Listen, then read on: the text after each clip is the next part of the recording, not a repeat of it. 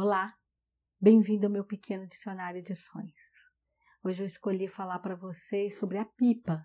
Escolhi não, tô até mentindo para vocês. Na verdade também foi um pedido do Marcos, ele que falou que é um sonho recorrente da vida dele. Então, Marcos, se você sonha que você está soltando pipa, ah, para quem, é, porque no Brasil e fora, às vezes o pipa tem outro nome. Aqui a gente chama de pipa, em outro lugar é capucheta, em outro lugar é papagaio, aquilo que os, as crianças gostam de soltar e ficar empinando no ar.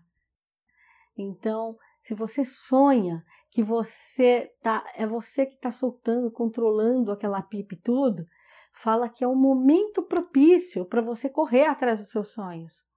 A porta da sua realização. Está na hora de você acreditar que você é capaz de alcançar suas metas, que você pode sim se realizar e realizar o seu desejo de vida. Acreditar no teu potencial. Se libere, seja livre. É isso que está falando dessa pipa.